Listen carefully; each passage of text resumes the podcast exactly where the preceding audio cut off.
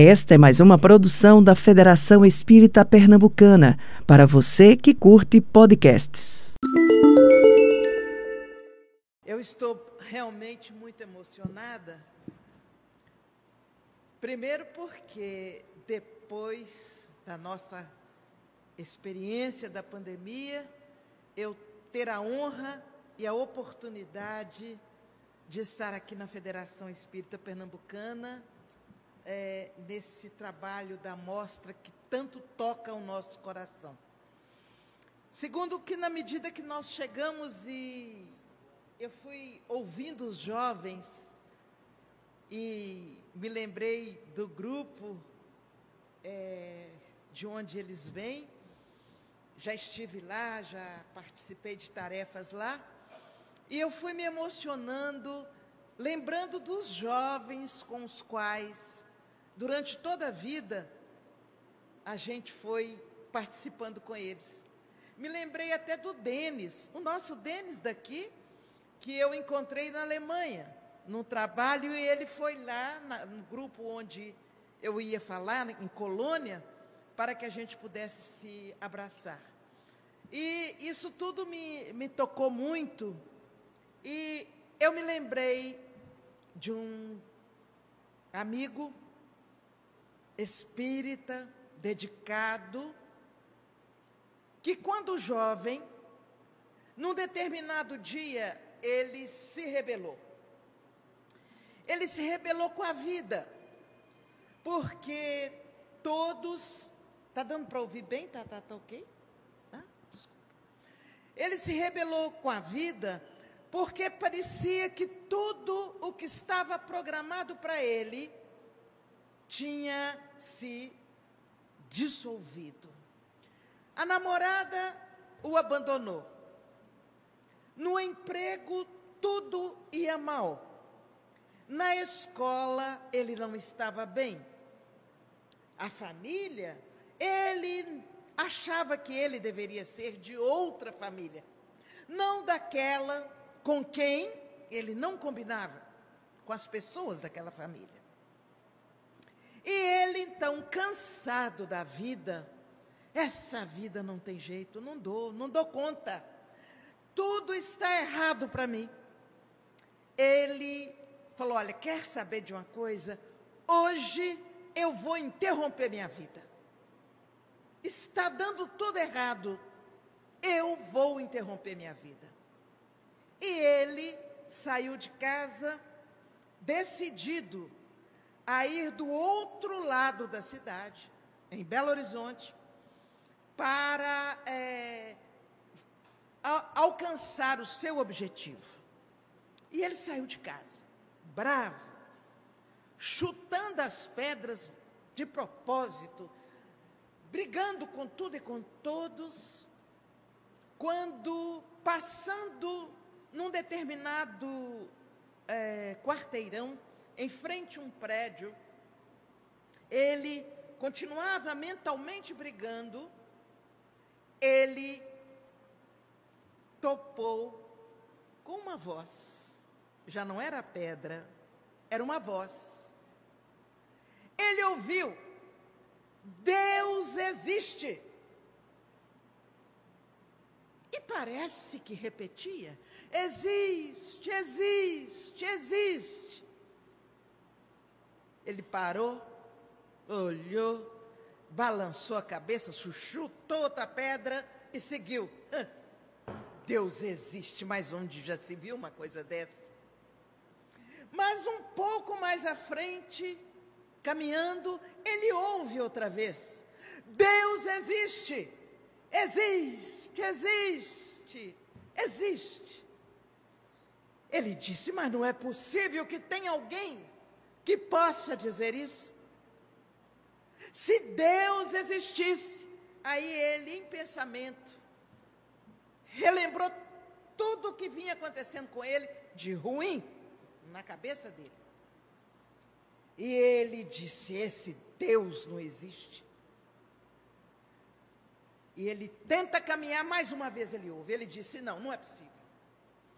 Eu preciso dizer para essa pessoa que ela está perdendo o tempo dela, que Deus não existe, do jeito que as pessoas acreditam que Ele é. Ele voltou um pouco atrás, prestou bem atenção de, a direção de onde vinha aquele som e aproximou-se da portaria daquele prédio. E perguntou ao porteiro: Escuta, eu estou ouvindo uma frase. O porteiro sorriu. Aquele sorriso assim que parecia que os cantos da boca iam se encontrar com as orelhas. Ele sorriu feliz. Ah, você ouviu? Gostou? Não, não gostei. Como não gostou? Mas eu gostaria de conhecer quem é que está falando que Deus existe. Ele aí o porteiro, tomado daquela autoridade que eles têm quando estão ali, é, é, num trabalho de proteção e de controle da entrada de um edifício, ele disse: Ah, não, hoje você não consegue. Como não? Não, hoje você não consegue. Esse aí é o fulano. Eu sei lá quem é esse fulano. Ele faz parte de um grupo de ópera conhecidíssimo, mas você até hoje, não sei, nunca ouviu falar nele? Não, nunca ouvi falar. Então, ele quando está em casa, ele treina eco. Ele certamente vai participar de alguma grande apresentação e ele está treinando. E para treinar eco, ele faz toda esse, essa atividade que quem passa na rua ouve. Deus existe. Ah, não, mas eu gostaria de falar com ele. Ah, hoje não. Hoje você não consegue. Quando ele está ensaiando, ele não interrompe o ensaio para falar com ninguém. Aquele jovem pensou assim: é só se eu, só se eu atrasar um dia a minha, o meu objetivo para eu poder falar, porque eu vou ter que falar com ele que Deus não existe. E aquele jovem saiu, meio frustrado, e foi cuidar de sua vida, voltou para casa. No dia seguinte, conforme o porteiro marcou, depois confirmaram que ele poderia ir. No dia seguinte, lá foi ele. Ele foi falar com aquele homem e achou que ia encontrar alguém todo formal, numa condição assim, é, é, de representante de algum grupo e encontrou ali uma pessoa muito simples, que eu esperava, feliz, e que o fez entrar. E ele começou a conversar. Eu queria dizer para o senhor, e o moço falava mais alguma coisa e tal, e falava em música, e falava em, em, em canto, no eco. Até que ele disse: Por que o senhor está dizendo que Deus existe? E aquele profissional, vejam a nossa responsabilidade. Ele disse assim: Eu precisava treinar. Eu preciso treinar. Então eu procuro colocar uma frase útil que seja importante ser ouvida por outras pessoas. Não apenas dizer sons é, desconexos, mas eu aproveito o meu treinamento para dizer uma frase útil. E dizer que Deus existe é uma frase útil. Bom, eu não vim aqui para contar a história dele. Aliás, eu só lembrei disso quando eu vi os jovens, eu me emocionei e lembrei. O certo é que aquele jovem quis discutir que Deus não existe, porque existe, porque não existe. O tempo passou, Aquele jovem levou alguns livros para casa, se tornou amigo daquele moço, se tornou espírita, jovem espírita, e chegou ao ponto de ser responsável por outras instituições, por outras atividades e convicto de que Deus existe. Sim, Deus existe. E na sua existência de amor, Ele, num determinado momento, quando todo o universo estava mergulhado em vibrações luminosas de amor, Ele, que já tinha enviado outros à terra, já tinha enviado criaturas que tinham a condição na liderança, no conhecimento, para despertar o amor a tudo e a todos, o amor incondicional. Mas houve um momento em que, observando que a humanidade se perdia, se perdia na vaidade, na prepotência, no usurpar de valores dos fiéis, da, dos grupos religiosos, que havia manipulações condicionadas a interesses pessoais. Chegou aquele momento em que Deus, na sua infinita misericórdia, envia o seu filho querido envia aquele, como nós no dia a dia, quando há algo muito importante para ser feito, a gente envia aquele que for mais conhecedor e mais seguro, mais em condições de desenvolver bem aquela tarefa que nós enviamos. Obviamente, Deus enviou seu filho querido enviou Jesus, que certamente passando por um planejamento imenso, um planejamento que envolveu centenas de milhares de almas, um planejamento que envolveu não apenas um período, mas hoje a gente ouve tanto falar em planejamento estratégico de cinco anos, de dez anos. Ah, o planejamento de Deus. O planejamento de Deus era mais do que estratégico. O planejamento de Deus era um planejamento de amor. Sem nenhum vínculo, sem nenhum, sem nenhum querer, sem nenhuma dependência mas um planejamento de amor que visava a evolução das criaturas. Era um planejamento que visava os outros e não a ele próprio. Ele envia Jesus. E Jesus vem com toda a sua força de amor, com toda a sua pujança, com toda a sua capacidade de vivenciar as leis divinas.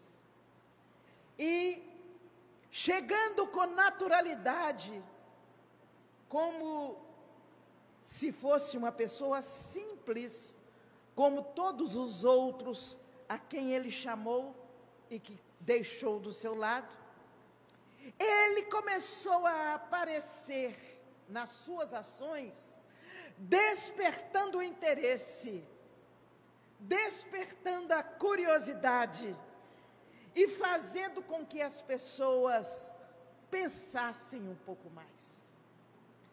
Não impunha transformação, não impunha rituais, nada que fosse obrigação, a não ser a obrigação moral, fruto da própria consciência de cada um.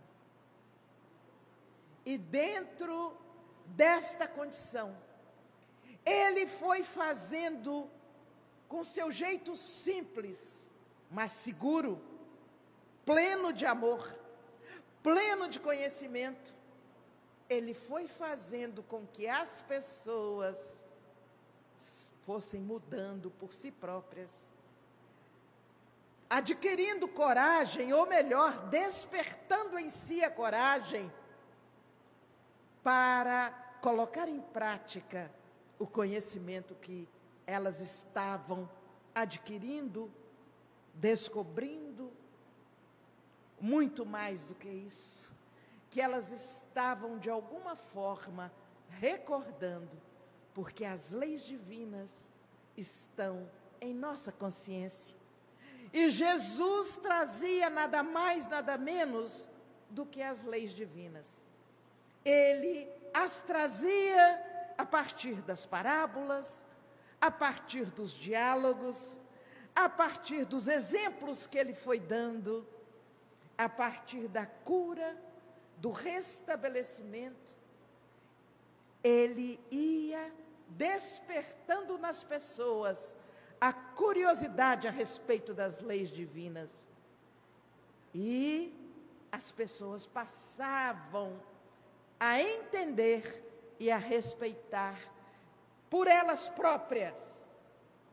Eu repito isso, sem a imposição dele, mas ao mesmo tempo pela coerência com que ele exemplificava. E nesta, ele foi deixando palavras, ele foi deixando frases além dos exemplos, que até hoje, quando nós buscamos o Evangelho, nós tentamos entender. E eu até acho graça. Alguns dizem assim: olha, isso aqui que Jesus disse, ele quis dizer. E quando me dizem essa frase, ele quis dizer, eu me pergunto, mas como é que ele sabe que ele quis dizer foi isso? Será que ele estava lá juntinho? Será que ele sabia? Porque nós, às vezes, entusiasmados com a interpretação que nós alcançamos, a gente fala que Jesus quis dizer aquilo. Não sei, eu não sei. Eu não ouso dizer que ele quis dizer isso. Mas eu vou estudando, eu vou refletindo as frases dele. E esta que nós vamos parar um pouquinho nela hoje eu vim para que tenham vida e vida abundante. E a gente começa a pensar, mas por que Jesus veio para a gente ter vida? Aí vem aquele adolescente rebelde. Eu pedi para nascer? Eu pedi para reencarnar? Por que, que eh, eu tenho que ter vida? E ainda mais vida abundante. Por que Jesus disse isso? E nós começamos a pensar: o que é ter vida? No sentido de que Jesus falou, do que ele sempre fala no Evangelho. Ter vida é nós podermos ser instrumentos iluminados do crescimento e do despertamento das pessoas. Viver é nós podermos deixar partir de nós as experiências de acordo com os compromissos que trazemos do passado. E nesse viver, em que nós deixamos crescer todas as oportunidades de aprendizado para nós e para o outro, a nossa vida se modifica, a nossa vida se expande, a nossa vida se ilumina. Então Jesus disse que veio para nós termos vida. Será que é isso? Para que nós possamos viver com exuberância no amor? Será que ele quis, naquele momento, informar para todos nós que a vida verdadeira, ela só o é quando nós deixamos o amor interpenetrar as nossas atitudes, as nossas relações. Mas ele disse um pouco mais. Ele disse: e tenham vida abundante. Ah, não era uma vida simples. Não era um simples vegetar, nascer, crescer, reproduzir, desencarnar e acabou. Não, não. Ele disse vida abundante. Abundante no sentido dela se multiplicar. Abundante no sentido de ela se estender e alcançar a muitos. Ele veio para que nós outros, na medida que pudéssemos entender a sua mensagem, nós pudéssemos crescer e multiplicar a mensagem que ele nos oferecia, não a partir de palavras.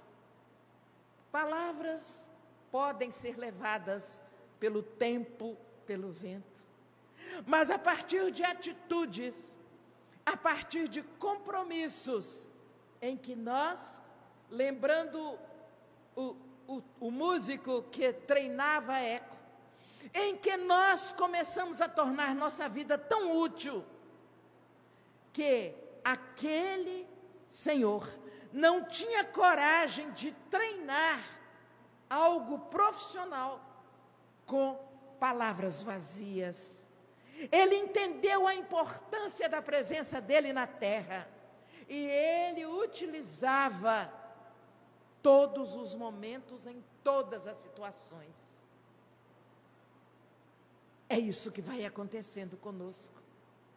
Não importa se vocês que estão aqui neste momento conosco, ou os que estão participando conosco, não importa apenas o que a Joselma está falando, importa o que eu, eu, cada um, estou sentindo, estou assimilando e vou decidir a partir de agora.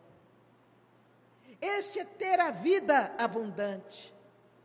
É poder ter a coragem, e a coragem ela nasce do conhecimento e, e da certeza do amor. Ter a coragem de mudar a nossa prática, não simplesmente com um rótulo espírita, onde eu passar que todos saibam que eu sou espírita eu deixar um rótulo bem exposto para que todos saibam. Não. Ao contrário, para que as pessoas percebam nos gestos, nas ações, nas reações, aquela pessoa está fazendo um esforço para mudar. Não precisa de nenhum gesto ensaiado, louvado seja. Não, porque não, não precisa gesto ensaiado. Mas que nós possamos no nosso dia a dia, no nosso sorriso, no nosso olhar, na nossa forma de falar, na nossa forma de reagir, mostrar que somos felizes sim, porque Deus existe e Jesus nos ensina cada dia de uma maneira natural ele nos ensina a aproveitar e a valorizar tudo o que está em nossa volta. Eu vim para que tenham vida e vida abundante. E ele não se conforma apenas em alcançar o objetivo dele, ele vai além. Ele, ao se despedir de seus discípulos, narrado por João, ele promete aos discípulos que ele vai, porque ele tem que preparar o lugar para todos, mas que ele não vai nos deixar sós, que ele vai enviar um outro consolador. E aí ele deixa claro para quem possa ler com clareza que ele é um consolador. E ele diz: Vou enviar um outro consolador que vos ensinará todas as coisas. E esse consolador, esse outro consolador, chega na forma da doutrina espírita. Chega na condição de nos ensinar, teoricamente, de nos mostrar a importância da vida, de nos apresentar as leis divinas com clareza, não apenas como princípios que alguns confundem, a, as leis divinas não são princípios simplesmente da doutrina espírita. As leis divinas são universais.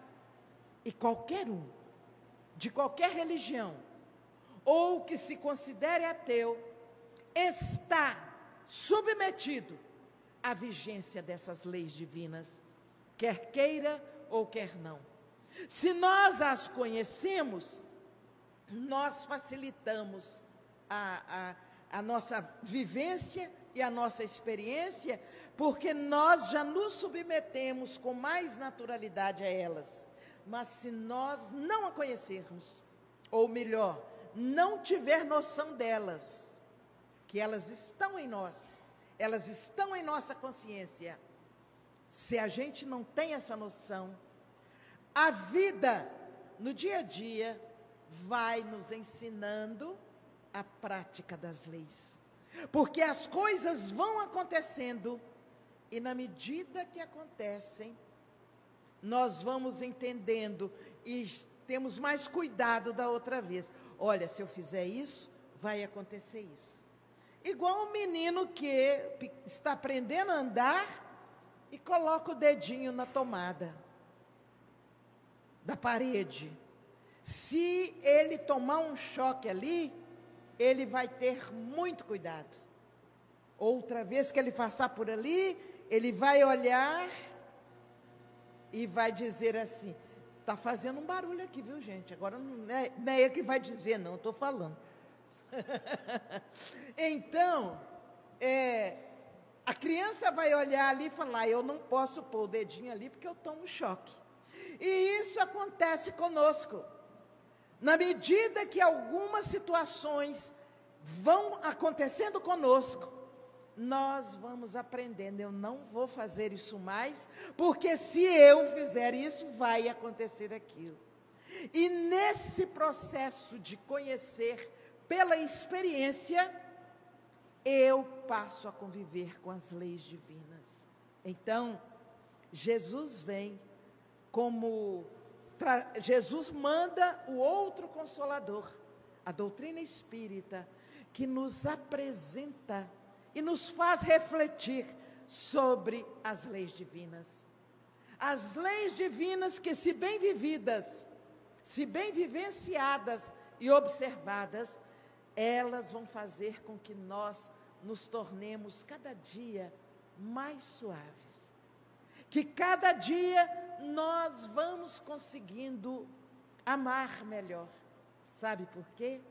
Não de uma vez, mas aos poucos eu vou começando a suavizar a minha maneira de ser, a perdoar de maneira mais natural, até chegar naquele ponto que eu nem preciso mais perdoar, porque eu já não fico ofendida, então eu não tenho que perdoar. E eu vou num crescendo a partir do momento que eu estudo a doutrina espírita eu vou num crescendo na vivência das leis, na transformação dos valores que eu dava destaque, eu vou passando a mudar a minha maneira de ser. Abençoada doutrina espírita, que veio consolidar a afirmativa de Jesus, que ela veio, que ele veio para que tenhamos vida vida abundante. No nosso dia a dia, nós, enquanto espíritas, temos uma série de oportunidades de vivenciar essa condição de ter vida abundante em nossa alma. No nosso dia a dia, nós vamos começando pela relação, a relação entre nós, na família, a relação com aqueles que estão no dia a dia no nosso campo vibratório de ação. E na medida que isso acontece, nós vamos a cada dia na convivência aprendendo a sermos mais brandos, a sermos mais humildes, a sermos mais suaves. Nós vamos aprendendo, embora pareça que é um pouco mais difícil, mas nós estamos aprendendo a respeitar o nosso semelhante com suas limitações e com suas dificuldades.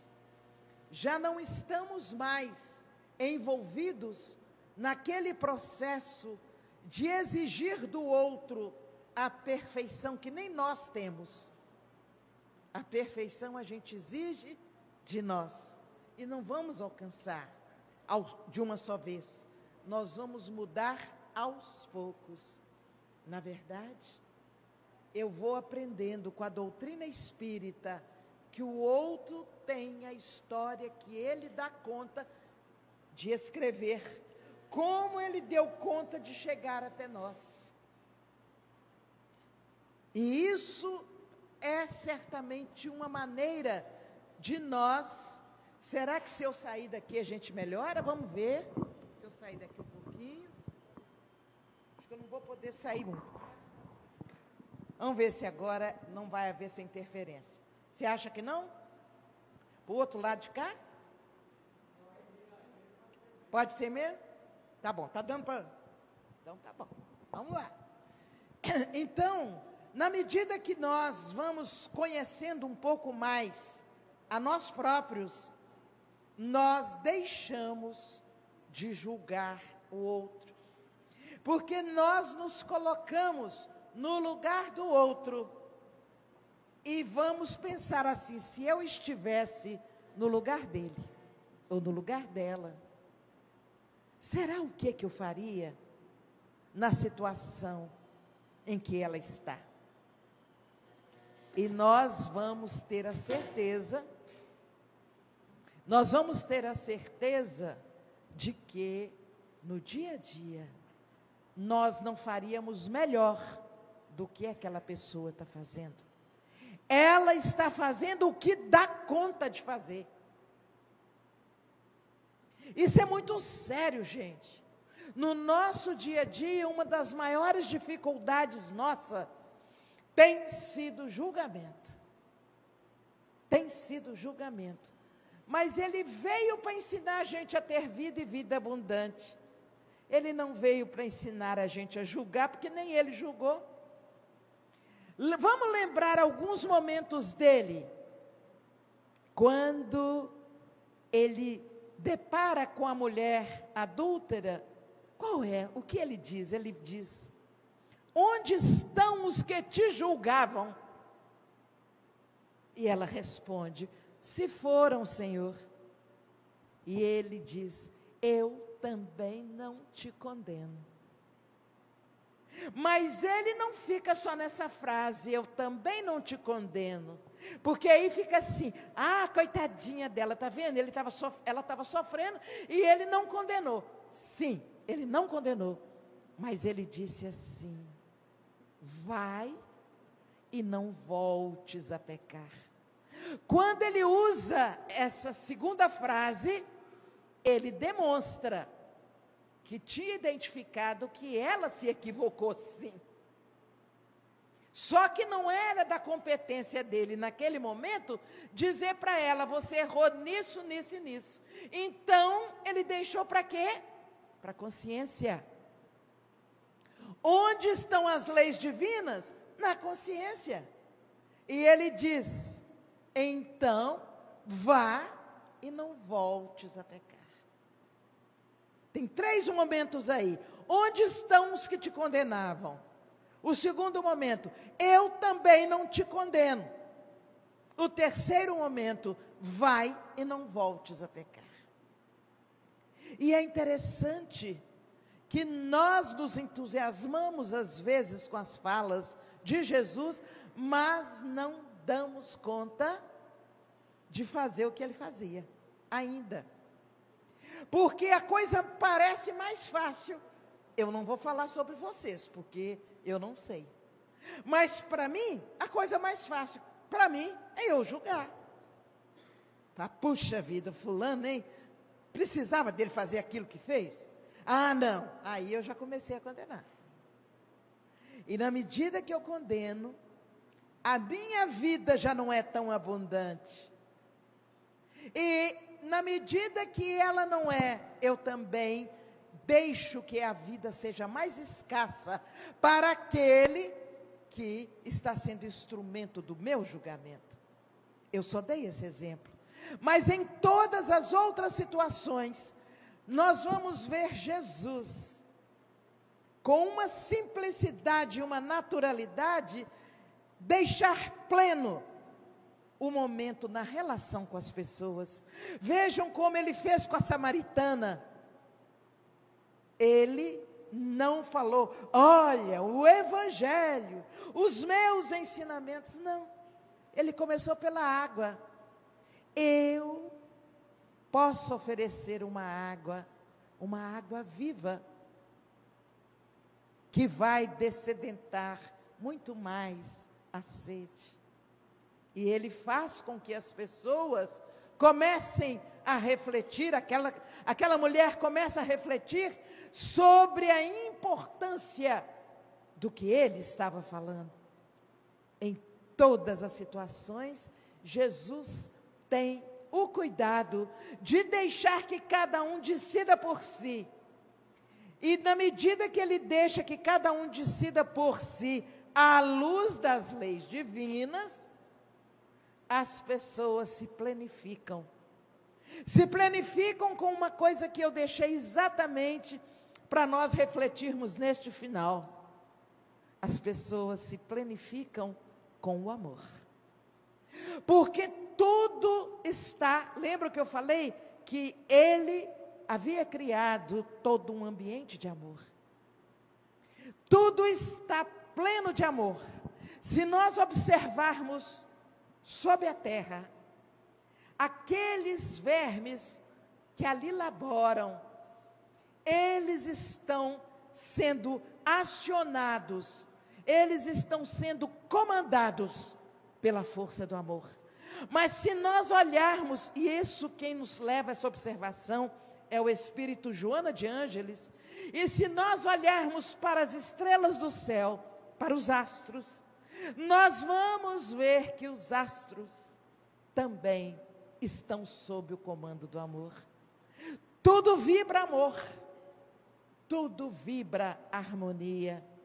E as desarmonias que ainda existem, elas são fruto das dificuldades nossas de vivenciar com plenitude os ensinamentos do Mestre. Por isso, na medida que for possível para cada um de nós, trabalhar o amor, não esse amor dependência, não esse amor posse, não esse amor condição, mas vivenciar o amor pleno. Aquele amor que alcança distâncias, aquele amor que não julga, aquele amor que respeita, aquele amor que se alegra com o passo que o outro dá, aquele amor que faz com que todos caminhem um ao lado do outro, mas o amor que é também enérgico, porque ele espera do outro a manifestação, pelo menos do esforço, para que também possa crescer e produzir. Então, nessa abertura é, da nossa mostra 2022, nós gostaríamos de deixar esse convite mais profundo para cada coração aqui presente. Que nós busquemos o amor. O amor através dos ensinamentos do Mestre Jesus. Não o amor exterior simplesmente, mas aquele amor que ultrapassa barreiras, aquele amor que vibra na tolerância, na compreensão, no perdão, na paciência, na beleza de um bom relacionamento. O amor que nos faz alegrar quando nos encontramos. O amor que muitas vezes nos faz chorar junto com o outro, porque a gente nem sabe o que falar com ele, então a gente chora junto. O amor que certamente vai transformar toda a nossa existência.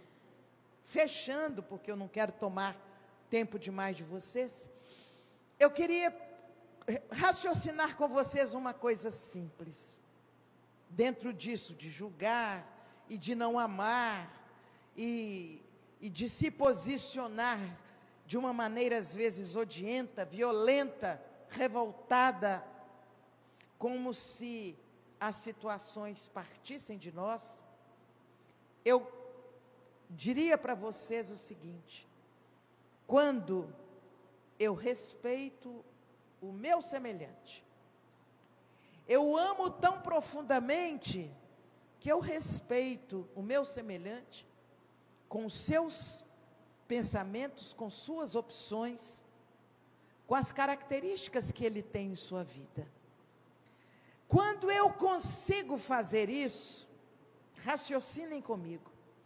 Os espíritos amigos, que às vezes gastam um tempo horroroso com a gente, para poder apartar as nossas divergências, para poder criar espaços, vamos evitar. Olha, Joselma está vindo ali, fulano, então peraí, vamos arrumar uma outra tarefa aqui. Coitado dos espíritos. O trabalho que eles, extra, extra, que eles estão tendo conosco por falta de maturidade espiritual da minha parte. Se eu alcançar uma condição de maturidade, em que eu conviva com o outro com ideia diferente, com uma postura diferente, garantindo um respeito no nível de relação.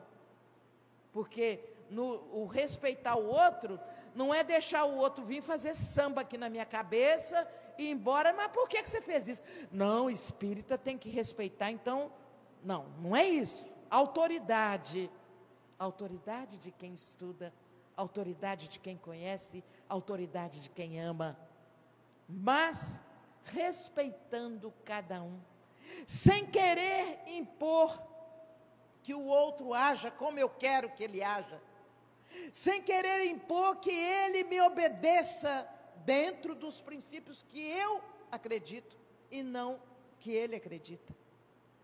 Se eu conseguir isso, os amigos espirituais estarão muito mais liberados, porque eles não vão ficar tendo que cuidar demais de mim.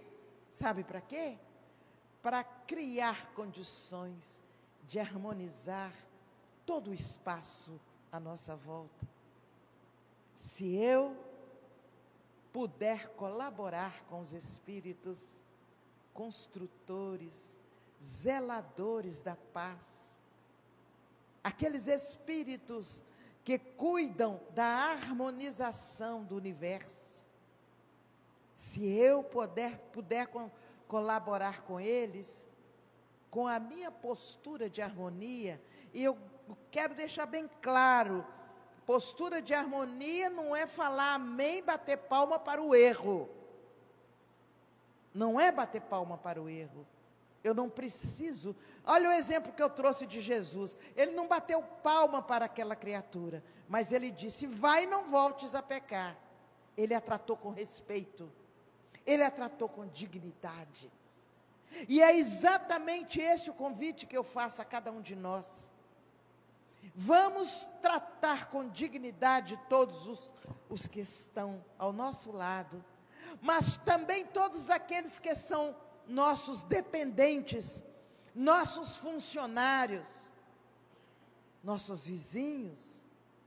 Vamos tratá-los com respeito, sem prepotência, sem vaidade, sem impor os meus princípios, porque eles têm os deles. Eu tenho superiores que eu procure entendê-los nas suas limitações. Ah, mas se eu ficar só entendendo nas limitações, eles vão criar as maiores dificuldades. Não. Sabe por que, que não vão? Porque os espíritos amigos não deixam que as pessoas ultrapassem o limite do bom senso e do que está planejado. Se chegar em determinado ponto, vocês podem ter certeza que alguma coisa acontece. E não é fortuito, não. É ação divina. Então, o convite que eu faço nesse instante, nesse início de mostra, vamos apaziguar nossos corações. Vamos amar. Amar o, de uma maneira mais plena que for possível. E vamos limitar o nosso julgamento ao aprendizado íntimo que nós possamos fazer para não repetir o que o outro faz de errado. Parece, alguns vão dizer aí, mas essa postura é uma postura muito antiga. É postura de deixa para lá, coitadinho. Não, não é essa a postura. Nós estamos falando numa objetividade de amor. Nós estamos falando numa objetividade de construção da paz. Nós precisamos trazer para os nossos lares, novamente, a vibração de paz. Nós precisamos ver nossos filhos olhando com os olhares mais serenos para todos nós e para seus familiares. Nós precisamos começar a vivenciar experiências de serenidade e de harmonia outra vez. Nós dizemos que o momento está muito difícil. Está. Mas o que é que nós estamos conseguindo já fazer para melhorar esse ambiente? Comecemos a pensar, porque Jesus veio trazer para nós de maneira plena, de maneira plena a vida, a vida abundante. E a vida não é agredir o outro. A vida é viver em harmonia e em paz com todos aqueles que estão à nossa volta. Que Jesus, o nosso mestre querido, o nosso irmão maior, cuide de nós, deixando que nós possamos entender o nosso papel aqui na terra. Eu costumo dizer que nós não viemos aqui fazer piquenique. Ninguém reencarnou aqui para fazer piquenique. Chupar laranja, comer maçã. Como é que é aquele doce que tem, tem aqui? O, é, é, tem o bolo de rolo. Eu quero, eu quero reencarnar no Recife para comer bolo de rolo. Ou então para é, aquele negro, como é que é? Nego bom. Ah, eu adoro nego bom, eu vou reencarnar em Recife para poder. Não. Compondo o planejamento, aí a gente pode ser um tiquinho esperto, né? Compondo o planejamento aqui, será que dá? De vez em quando a gente poder comer um, um pedacinho de bolo de rolo, vai sobrar tempo? aí tudo bem. É, faz parte de um planejamento. Mas nós não viemos aqui só para isso, não. Nós viemos para, da nossa encarnação, deixar uma marca de luz. Algo útil, que possa servir de referência para quem vem atrás. Nós vamos deixar modelos e que nossos modelos sejam de luz. É essa a nossa reflexão. Vamos pensar nisso e vamos tentar agir em cima disso. Muita paz, gente, que Deus nos abençoe. Muito obrigada e uma boa, não uma boa semana, podia ser semana, mas são só dois dias. Né? É, um bom período com a mostra espírita, que ela há de ser muito boa. Muita paz para todos, gente. Obrigada. Você ouviu o podcast da Federação Espírita Pernambucana.